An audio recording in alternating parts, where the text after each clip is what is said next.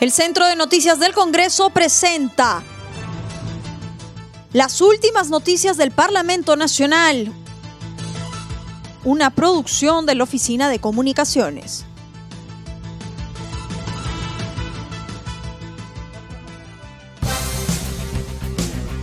¿Cómo están? Les saluda Ney Suceda. Hoy es miércoles 11 de noviembre y estas son las principales noticias del Congreso de la República. Presidente Valdés sostuvo que Congreso trabajará de manera transparente para recuperar confianza ciudadana. El Congreso y los legisladores trabajaremos de manera transparente y honesta para recuperar la confianza de la población, afirmó el presidente interino del Congreso, Luis Valdés Farías agregó su compromiso de continuar aprobando desde el Poder Legislativo leyes que fundamentalmente resuelvan los problemas de los peruanos, históricamente postergados como los relacionados a temas de salud, educación y el sector agrario. En otro momento aclaró que el Parlamento continuará con su labor de fiscalización y el control político de la gestión del Poder Ejecutivo.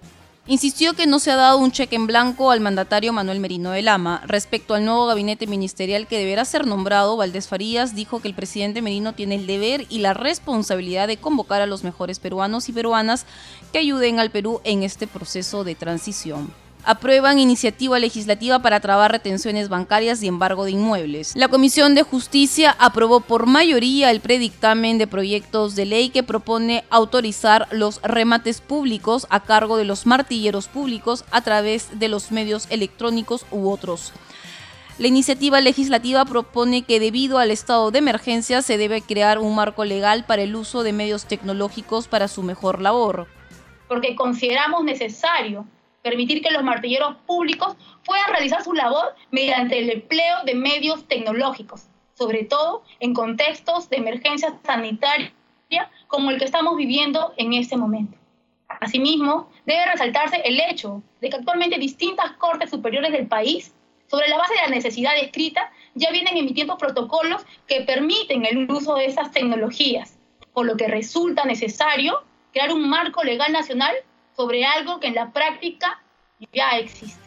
También los integrantes de la comisión aprobaron por mayoría el predictamen de proyectos de ley de procedimientos de ejecución coactiva para establecer medidas cautelares de emisión masiva por medio de sistemas informáticos. El proyecto de ley propone que las entidades del sector público puedan trabar medidas cautelares masivas, retenciones bancarias y embargos de inmuebles inscritos en registros públicos.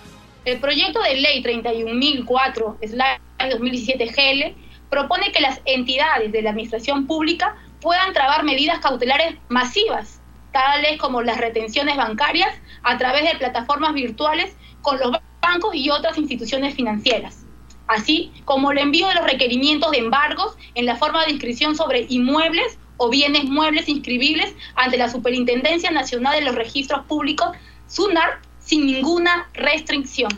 Sobre el particular, el gobierno electrónico usa las tecnologías de la información y la comunicación para mejorar los servicios de información ofrecidos a los ciudadanos. Cabe precisar que fue rechazado el pedido del parlamentario Alberto de Belaunde para que se lleve una sesión extraordinaria y se invite al viceministro del Interior, al director de la Policía Nacional y a la fiscal de la Nación, Zoraida Ábalos, para que explique sobre las denuncias a los policías por las últimas manifestaciones.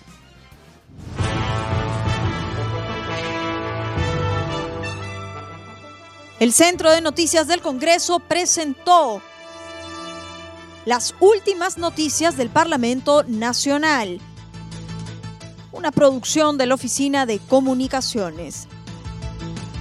Los invitamos a visitar nuestras redes sociales y sitio web www.congreso.gov.pe.